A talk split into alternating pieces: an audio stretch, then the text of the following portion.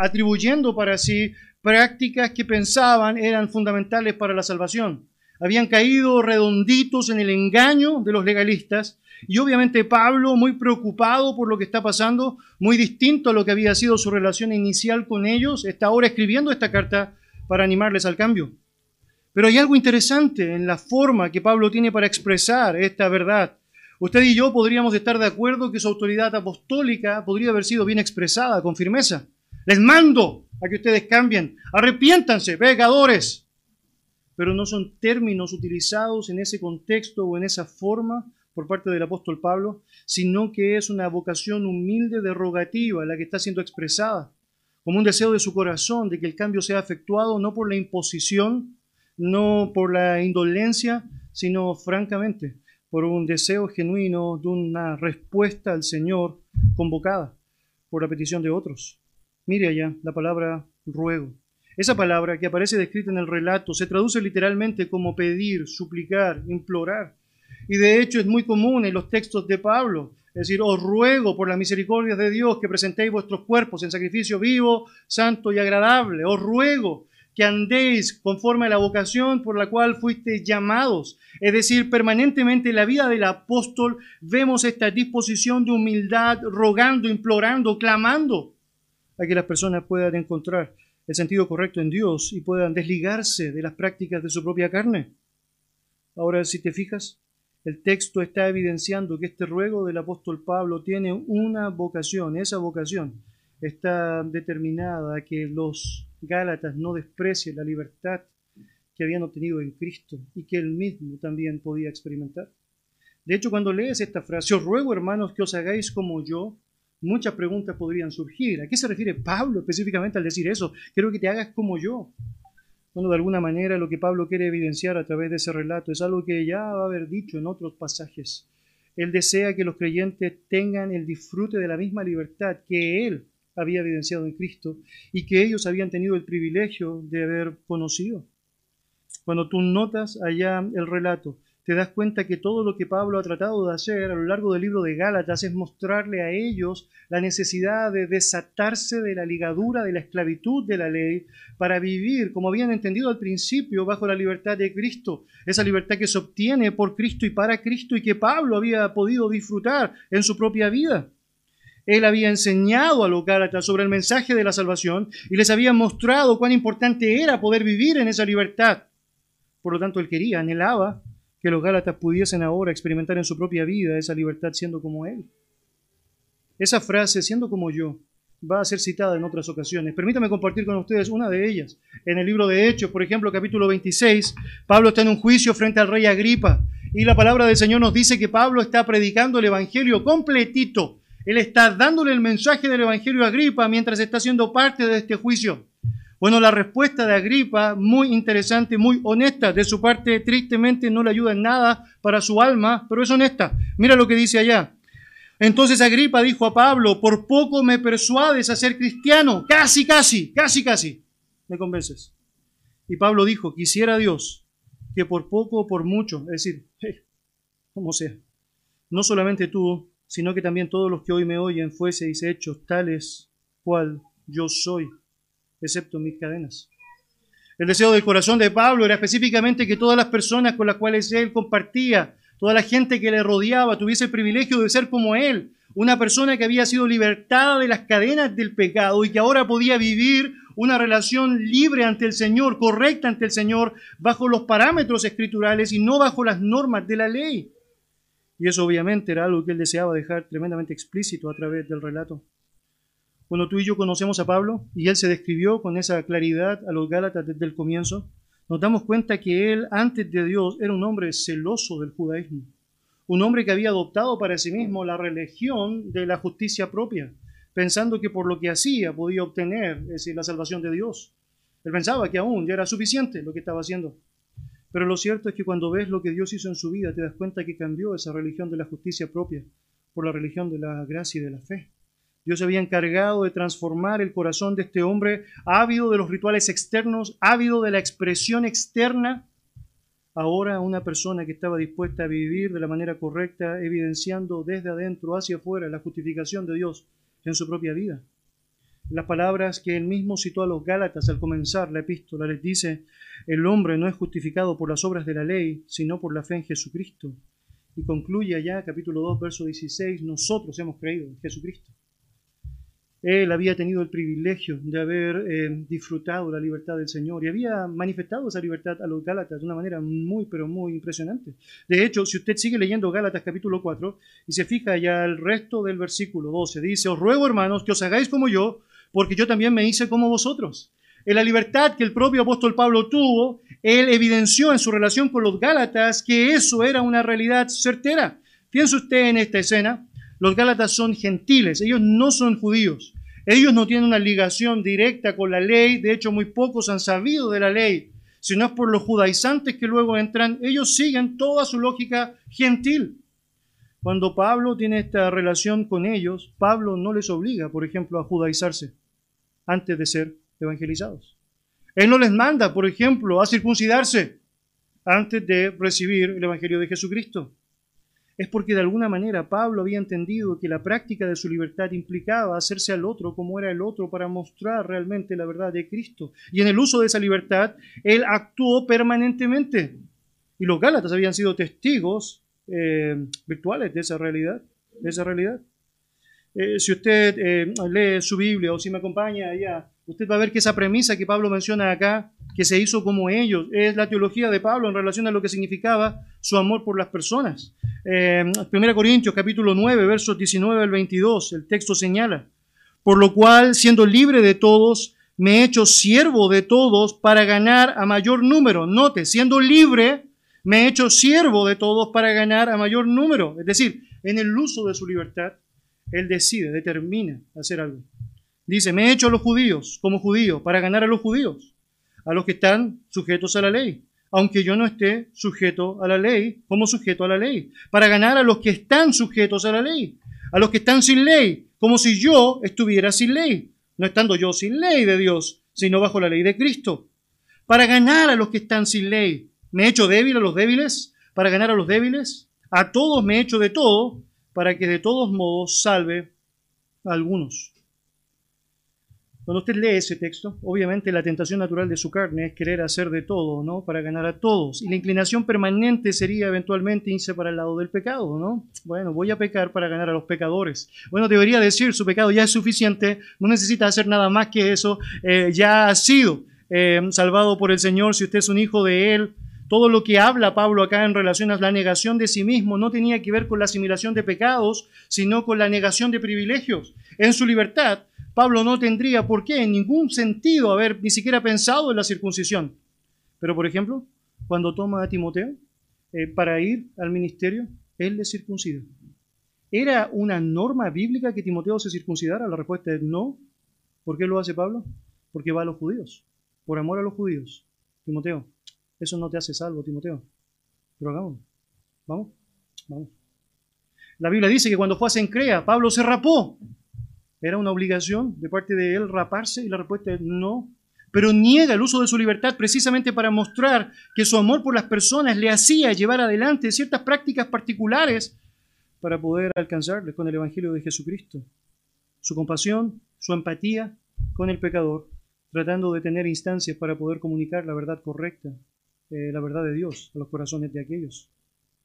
Mis amados, es muy importante comprender esta concepción porque precisamente es el modelo que debe albergar nuestra propia vida. No debemos ofender a otros ni ser de tropiezo para otros, sino que debemos hacer todo en consideración de lo que implica un buen testimonio de Jesucristo a través de nuestros actos. Y Pablo está precisamente manifestando eso a través de actos de compasión activa. Cuando está con los Gálatas siendo gentiles, no niega al judaísmo, sino que la práctica lo que hace es mirar en la libertad que vive a los gentiles y trata allá de mostrar el Evangelio de Jesucristo con la claridad que es requerida. Y cuando va a los judíos, trata de enfatizar correctamente la empatía con ellos, el Evangelio de Jesucristo, que finalmente termina siendo lo más importante. Todo lo que ves en ese versículo es una manifestación clara de la humildad del apóstol Pablo. Por un lado, mira la forma como se comunica, les ruego, por otro lado, mostrándose como un ejemplo vivo de algo que ellos ya habían visto como alguien que aún en el uso de su libertad está dispuesto a negar algunas libertades por amor al otro.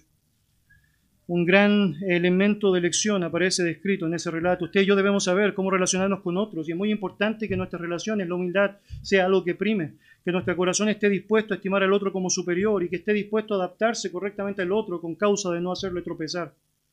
Segunda cosa importante que el texto nos muestra es un recuerdo impactante que nos hace pensar en la historia que Pablo tuvo precisamente con los Gálatas. Mira ya Gálatas capítulo 4, eh, versículos eh, 12, la mitad del 12 en adelante. El texto termina allá en el 12. Ningún agravio me habéis hecho, pues vosotros sabéis que a causa de una enfermedad del cuerpo os anuncié el Evangelio al principio.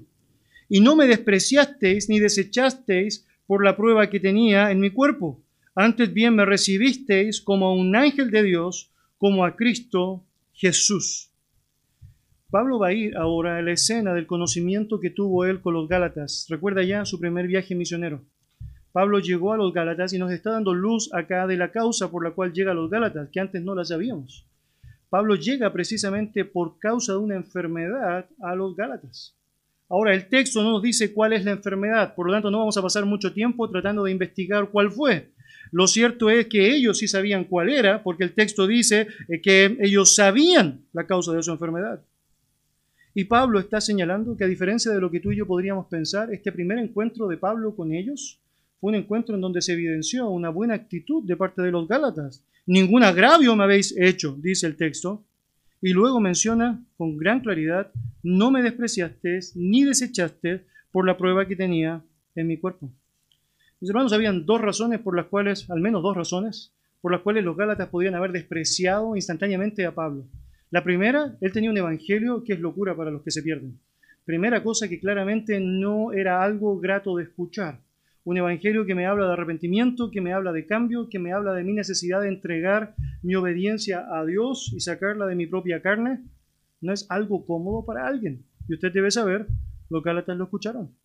Pero segunda cosa que Pablo acredita acá en el relato es que había una enfermedad que le hacía estar en un estado repugnante. Y escuché bien esa palabra, repugnante, porque precisamente eso es lo que Pablo quiere describir.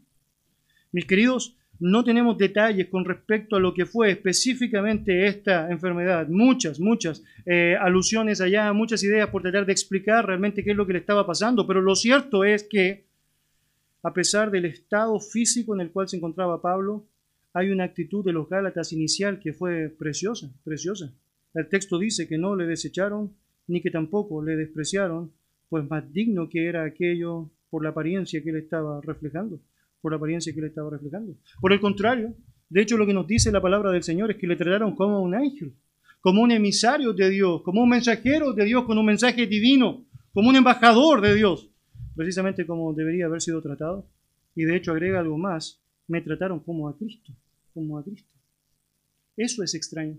Ahora, yo debería decir, precisamente ese recuerdo que Pablo tiene de ellos es lo que debe hacer que Pablo sea tan insistente por tratar de procurar el arrepentimiento de ellos, pensando que ellos son creyentes. Es porque ellos mostraron un cambio tan precioso inicialmente en la relación con el apóstol. Ellos tenían una actitud completamente abierta hacia él, en donde el cuidado, la atención y obviamente el servicio fue algo que se evidenció como a Cristo Jesús.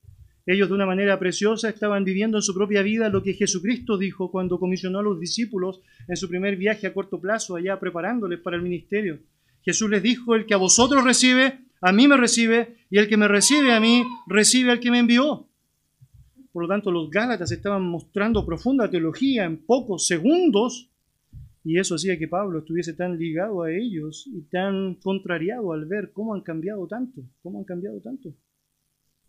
Los Gálatas no se dejaron llevar por la apariencia física ni por el mensaje de Pablo. Por el contrario, lo que ellos hicieron es tratar de vivir en coherencia con una realidad al principio de lo que decía la verdad. Acompáñame en su Biblia, por favor, al libro de Hechos. Quiero mostrarle ya en el capítulo 13 un relato virtual de lo que fue en la práctica esta relación inicial de Pablo con los Gálatas. Hechos capítulo 13. Usted sabe, había un formato, debían ir primero a los hijos de la casa de Israel y siempre los judíos eran los que tenían el privilegio de recibir inicialmente el Evangelio. Pablo no adulteró ese concepto, él iba primero a las sinagogas. En las sinagogas no siempre tenía la mejor respuesta, pero lo cierto es que lo hacía así. Y luego tiene la oportunidad de salir a los gentiles. Él había sido comisionado por Dios para predicar el Evangelio a los gentiles. Ahora mire lo que dice Hechos 13, versículo 44 en adelante.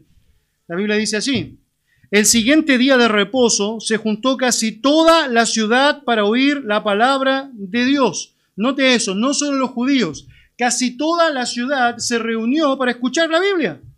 Pero viendo los judíos la muchedumbre, dice el texto, se llenaron de celos y rebatían lo que Pablo decía. Note lo interesante de eso.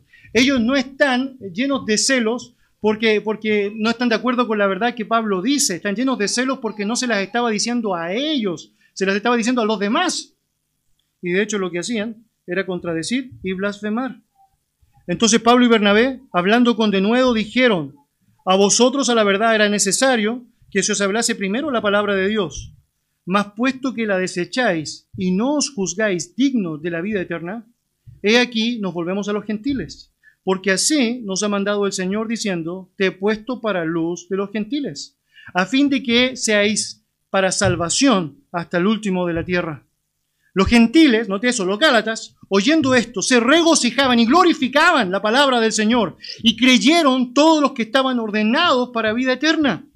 Y la palabra del Señor se difundía por toda aquella provincia. Inicialmente Pablo les está llevando a ese recordatorio y les está diciendo, mire, ¿se acuerdan cuando nos conocimos? Mire, ustedes, ¿se acuerdan cómo yo estaba? Estaba mal, sí, mal, muy mal. Y usted me recibió, me trató como un ángel, como a Cristo mismo. Usted escuchó lo que yo dije. Y no solamente escuchó, lo que yo dije, sino que usted respondió a lo que yo dije. De hecho, la Biblia dice que estaban llenos de regocijo y glorificaban la palabra del Señor. Ahora usted lee eso y luego lee lo que sigue diciendo Gálatas y se sorprende, ¿no? Porque es la misma sorpresa que Pablo está evidenciando en su vida. Luego, en el versículo 16, si usted va allá, por favor. Gálatas capítulo 4. Versículo 15 dice, ¿dónde pues está esa satisfacción que experimentabais?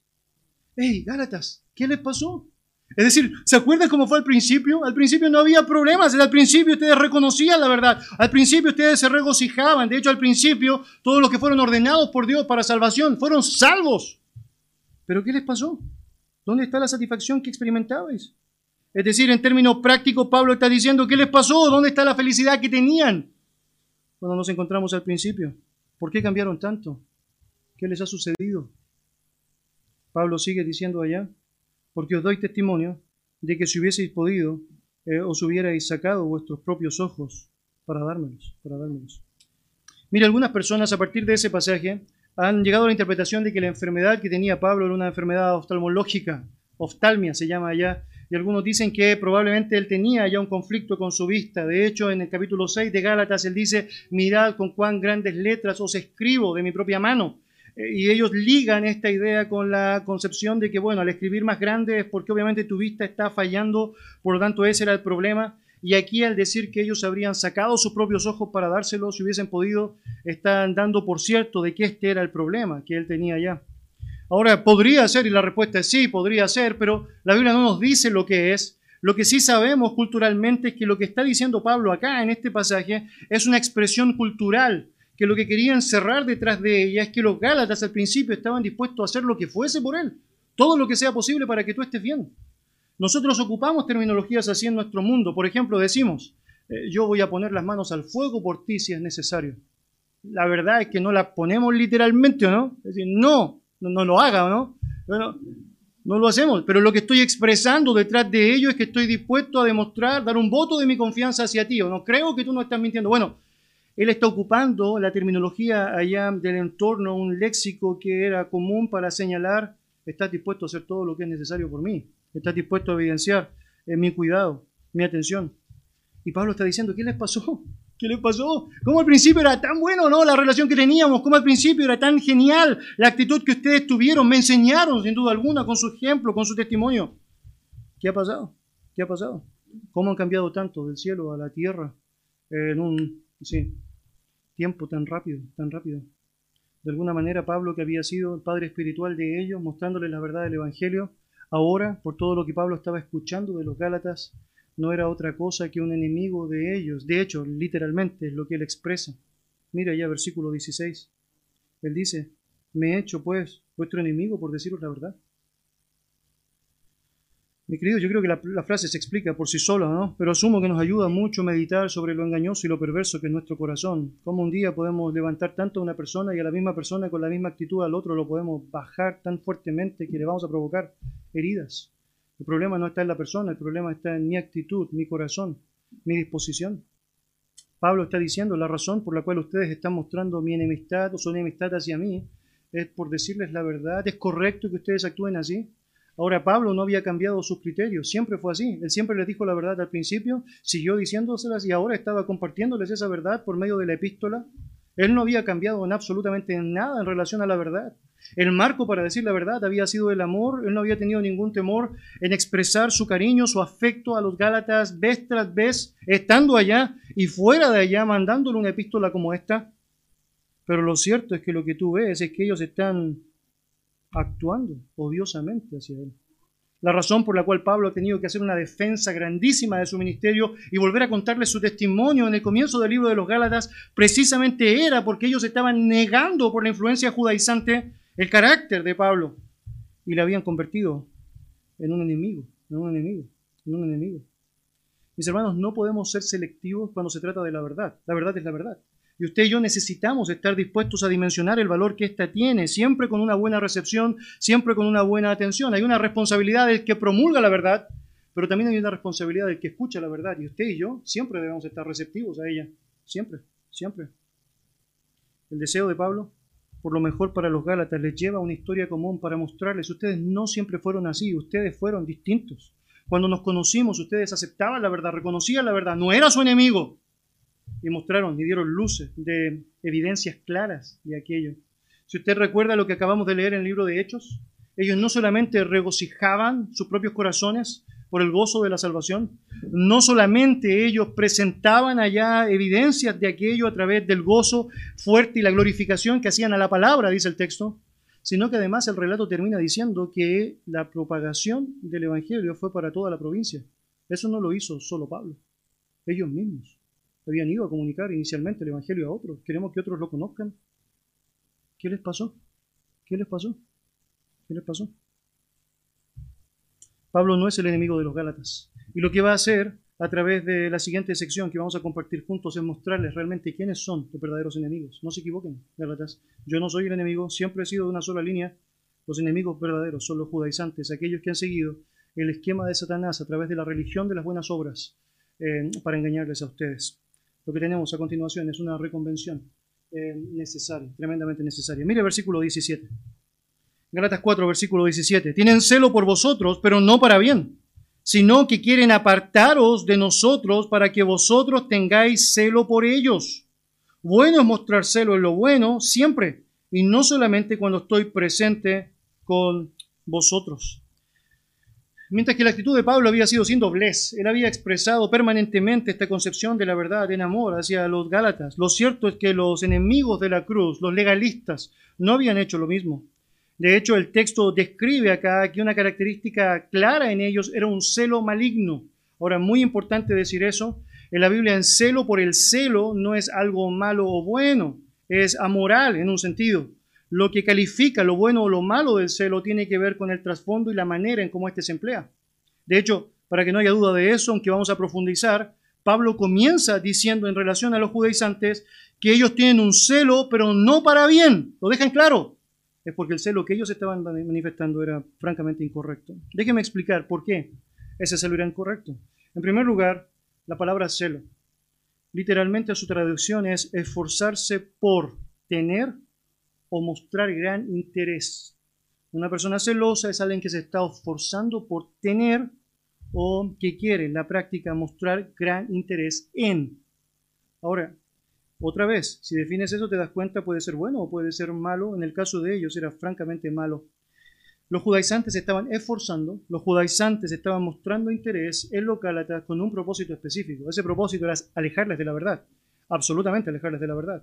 Es el primer propósito descrito en el relato. El segundo será hacerlos seguidores de ellos. Pero déjenme mostrarles en particular cómo evidenciaban aquello. Mire otra vez, versículo 17. Tienen celo por vosotros, pero no para bien, sino que quieren apartaros de nosotros. Muy interesante.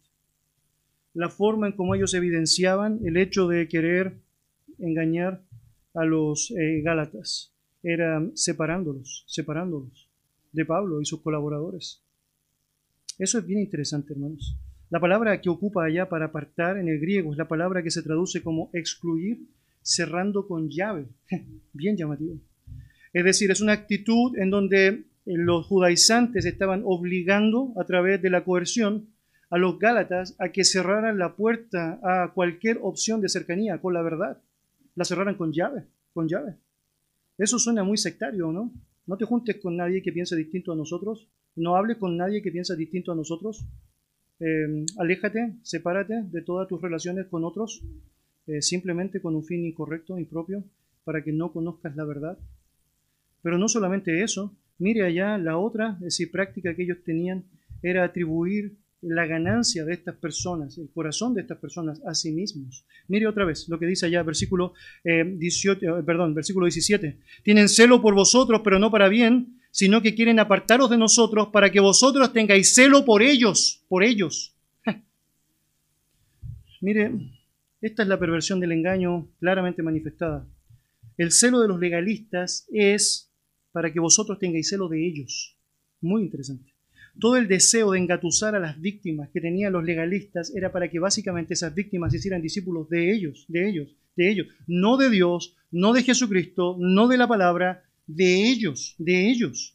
Y eso es algo evidente en la palabra del Señor como una marca distintiva de aquellos que siguen las religiones del error, aquellos que siguen las doctrinas del error, que en la práctica no están propensos a seguir a un Señor, a un Salvador, a una palabra, sino que están propensos a seguir a una persona, una imagen determinada.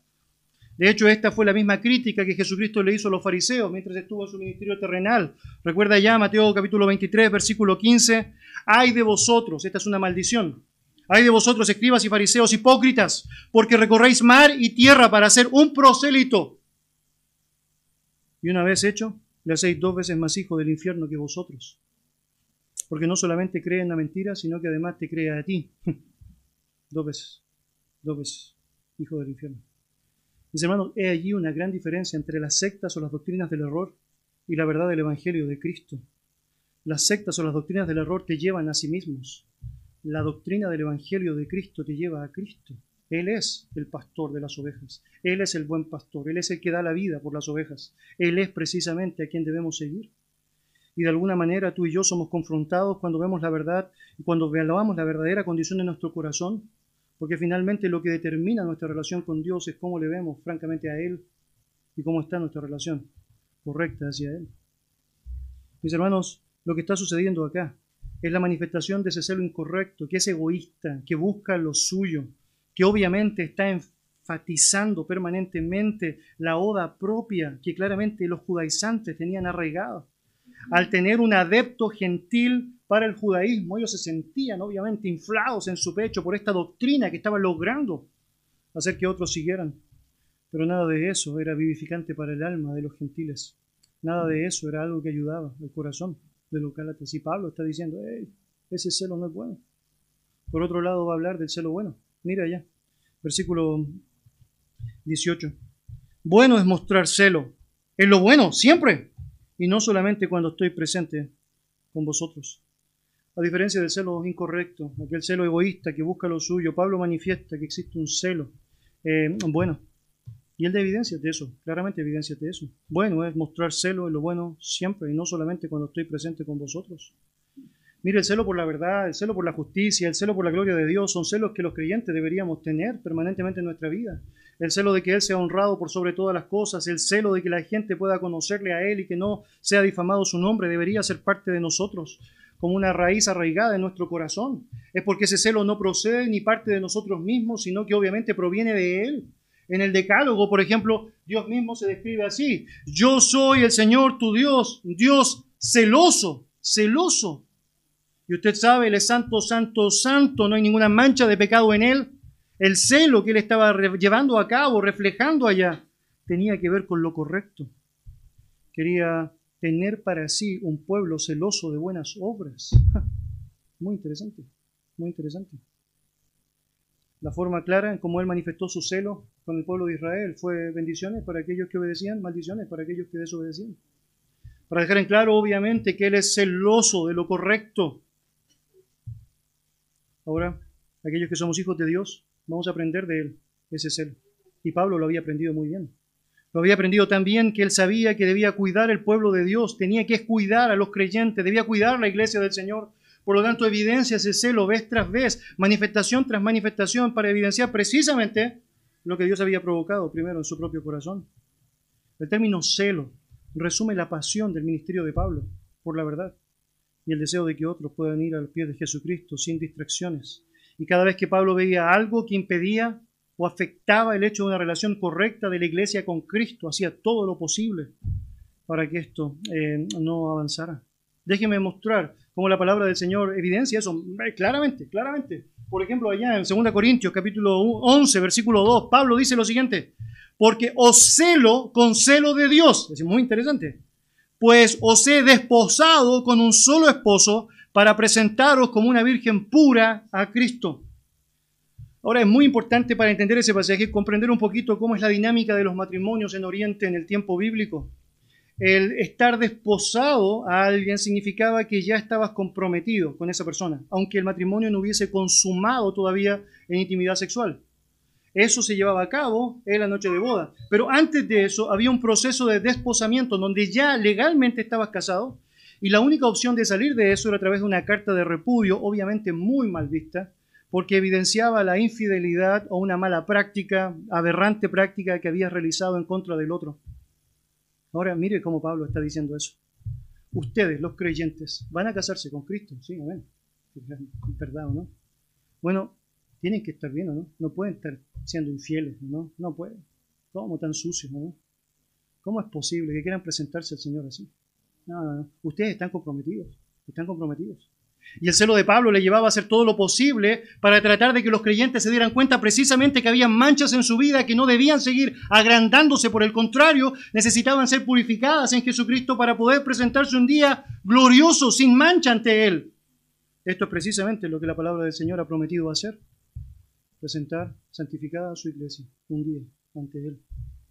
Y mientras estamos comprometidos, debemos velar por estar limpios, limpios, limpios. Qué tremenda lección. Pablo lo que está haciendo en la práctica es mostrar ese celo por esa verdad, ese amor por los creyentes. Les amo tanto, pero tanto, que no puedo aceptar que ustedes sigan cayendo en la deshonra de sus vidas, en la blasfemia de sus actos en contra de ese Dios que les ha rescatado. Necesitan arrepentirse, necesitan arrepentirse. Mire, Pablo está diciendo que el celo correcto no es algo que se muestra cuando estamos ausentes, es algo que se muestra cuando estamos presentes y cuando estamos ausentes. Y eso es lo que dice allá. Cuando usted lee otra vez el pasaje, usted nota bueno es mostrar celo lo bueno siempre y no solamente cuando estoy presente con vosotros. El mismo celo por la verdad que Pablo tuvo cuando se encontró por primera vez con los Gálatas es el celo que sigue ahora. El celo que sigue ahora.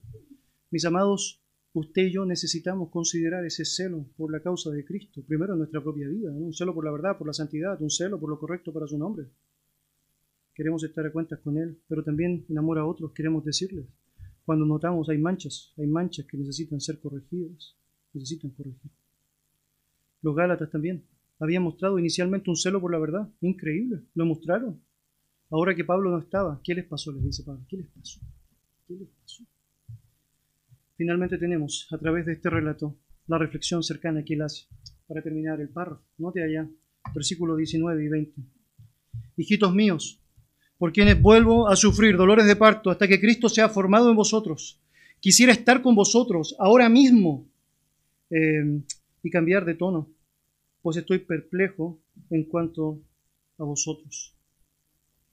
A diferencia de los falsos maestros, a diferencia de los judaizantes, francamente Pablo tenía una relación de cercanía con los Gálatas. Tenía una relación de cercanía con los creyentes en general, eso es evidente a través de la forma en cómo él se expresa de ellos, la manera en cómo él en confianza está dispuesto a abrir su corazón, y claramente él tiene un genuino interés por las almas de las personas y no solamente por lo que puedo usar de las personas, como sabemos, los legalistas hacen. Y hace eso explícito a través de claras manifestaciones en este pasaje. En primer lugar, nota cómo se refiere a ellos, hijitos míos. Ahora, usted sabe, En el griego la palabra que él utiliza allá, es decir, no tiene un diminutivo, es como un niño pequeño, es la palabra que él utiliza. Entonces la traducción es muy correcta porque apunta finalmente al corazón de Pablo, pero lo cierto es que él podía haber dicho Gálatas insensatos, como antes lo dijo, ¿no? Él podía haber dicho, no, necios. Él podía haber dicho, hijo, no, hijo, no, hijo, no, no hijito, hijo. Ok, muy bien. Lo dice, hijitos, niño pequeño, niño pequeño, niño pequeño.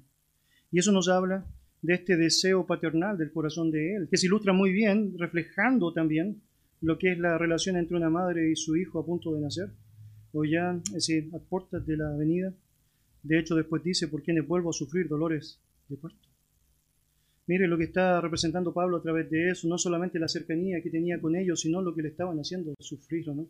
Uy, no hay mejor forma que Pablo tuvo para describir el dolor que tenía al ver a estos hombres que habían andado de la luz, que de pronto están alejándose de la luz. Otra vez, otra vez. Cuando tú conoces la historia, tú sabes que Pablo la pasó mal al principio. Ya nos acaba de decir una enfermedad terrible, terrible, terrible. Estaba experimentando y aún así no claudicó en predicar el Evangelio. Pero todo lo que lees de su historia en Galacia es terrible, es triste. El rechazo de las personas, la oposición de las personas, los golpes de las personas, lapidaciones. Pensaron que había muerto. Y ahí está, predicando el Evangelio, predicando el Evangelio. Está dispuesto a sufrir, tal como él dijo, aunque mando más, sea amado menos, con el mayor placer gastaré lo mío y yo mismo me gastaré por amor de vuestras almas y está evidenciando aquello de manera muy explícita a través de las terminologías que utiliza, es cercano al corazón de ellos, les ama profundamente y lo ha hecho evidente en los relatos de la Biblia. Por ejemplo, en 1 Corintios capítulo 4, versículo 15, él dice, porque aunque tengáis diez mil ayos, o diez mil nodrizas, diez mil nanas, si quiere llamarle así, en Cristo no tendréis muchos padres, pues en Cristo Jesús yo os engendré por medio del Evangelio. No me van a quitar el gozo de saber que pude ser su padre espiritual. Es mi beneficio, es mi gozo saber que eso pasó. En 1 Tesalonicenses capítulo 2, versículos 7 al 8, él dice, antes fuimos tiernos entre vosotros, como la nodriza que cuida con ternura a sus propios hijos. Tan grande es nuestro afecto por vosotros que hubiéramos querido entregaros no solo el Evangelio de Dios, sino también nuestras propias vidas, porque habéis llegado a sernos muy queridos, muy queridos. El afecto de Pablo por los creyentes era evidente a través de sus escritos y los Gálatas obviamente habían notado eso en su propia vida. Pero aún así, ellos están actuando como bebés que están por nacer pero no quieren nacer, ¿o no? ¿No? ¿No? Indeciso, ¿o no? No, no voy a salir, no voy a salir, no voy a salir, no voy a salir. ¡Ay, ah, duele, duele! No, no voy a salir. De hecho, lo que está diciendo Pablo acá es algo que debemos considerar como lo que realmente implica. Es algo anormal, es algo no natural. Él está diciendo por quién vuelvo a sufrir dolores de parto. Es como si tú le dijeras a una mamá, vas a volver a tener a tu hijo, que ya nació. Pero no hay una forma en la mente de Pablo que sea más explícita para manifestar lo que significa la confusión de su mente al ver a estos hombres que han cambiado tanto. Hey, ¿Ustedes ya nacieron? ¿Quieren hacerme sufrir otra vez los mismos dolores de parto? porque necesitan volver a nacer, por más que aquello se extrañe. Es francamente una buena oportunidad. En vez de dejarles de lado, de desecharles ya por tanta necedad asimilada en su vida. Em, pero no, Pablo lo que dice es, sigo con ustedes, comprometido con ustedes, y estoy dispuesto a sufrirlo, si hay que sufrirlo. Y lo voy a hacer hasta que Cristo sea formado en vosotros. Mira lo que dice el texto allá. Avanza conmigo, versículo 19 hijitos míos, por quienes vuelvo a sufrir dolores de parto hasta que Cristo sea formado en vosotros. Pablo tenía un compromiso grande con los Gálatas. Ese compromiso es que él estaba, decir, obviamente, asimilando el desafío de acompañarles mientras dure el tiempo de su santificación. Usted sabe, Dios ha establecido un propósito, un plan en la vida de los creyentes. El que empezó la obra la va a perfeccionar hasta el día de Jesucristo. Romano nos dice que el que antes conoció también los llamó y el que los llamó los justificó y el que los justificó los glorificó. No hay nadie que quede en medio del camino. Si Dios te conoció, Dios te va a glorificar. Y cuando te glorifica, la palabra del Señor dice que eso es estar conformado de manera plena a la imagen de Jesucristo. Pablo está diciendo, estoy comprometido con ustedes hasta que termine siendo como Cristo. No los voy a dejar solos. Los amo profundamente, pero cambien, cambien, cambien. Versículo 20. Quisiera estar con vosotros ahora mismo y cambiar de tono pues estoy perplejo en cuanto a vosotros. Mire, el término perplejo allá dice mucho. Literalmente es estar dudoso, temer, no entender. Y esto es lo que está pasando en la mente de Pablo, es que él no entiende lo que está pasando, no lo entiende, no lo entiende.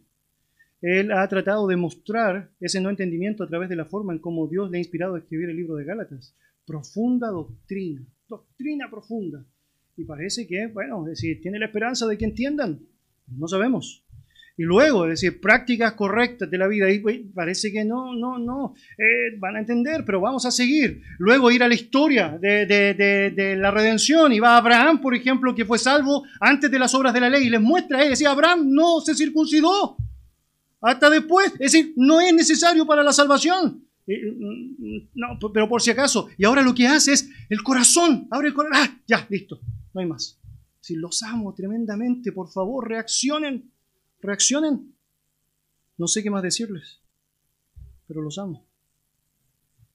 Mis hermanos, vamos a vivir situaciones así. En muchas ocasiones usted y yo vamos a ver algunas personas que parece están deslizándose. Y, estamos convencidos, ellos dieron luz del cristianismo y, y, obviamente sabemos finalmente puede ser que nunca fueron creyentes, pero hasta que no estamos convencidos de eso, siempre tenemos una disposición, debemos tener una disposición a querer hacer todo lo posible, todo lo que está de nuestra parte. Y nunca debemos descuidar esta verdad en amor que debe ser manifestada en nuestras propias vidas, compartiéndoles la escritura, mostrándoles la historia y hablándoles de nuestro propio corazón, aquello que francamente Dios está poniendo allá en amor por sus propias almas. Lo que tú tienes acá en este pasaje es francamente una manera preciosa de encerrar este concepto con el que iniciamos, esta idea de seguir la verdad en amor. Pablo está expresando verdad, pura verdad, pura verdad, pura verdad, y lo ha hecho a través de tantas maneras, a través del libro, pero explícitamente acá, es decir, mostrando la verdad, notando la verdad, pero también el amor. De hecho, probablemente tienes acá un pasaje perfecto para resumir, es decir, 1 Corintios 13, pero tremendo. Es porque lo que ves en el corazón de Pablo es francamente un amor que nunca deja de ser, un amor que es sufrido, un amor que es benigno, un amor que todo lo espera y que nosotros también debemos evidenciar. Vamos a orar. Señor, te damos muchas gracias por darnos la oportunidad de meditar en tu palabra santa. Gracias por ella, Señor, porque es vida, Señor, a nuestros corazones, porque obviamente nos ayuda a discernir las intenciones de nuestro corazón y nos muestra realmente cómo estamos, Señor.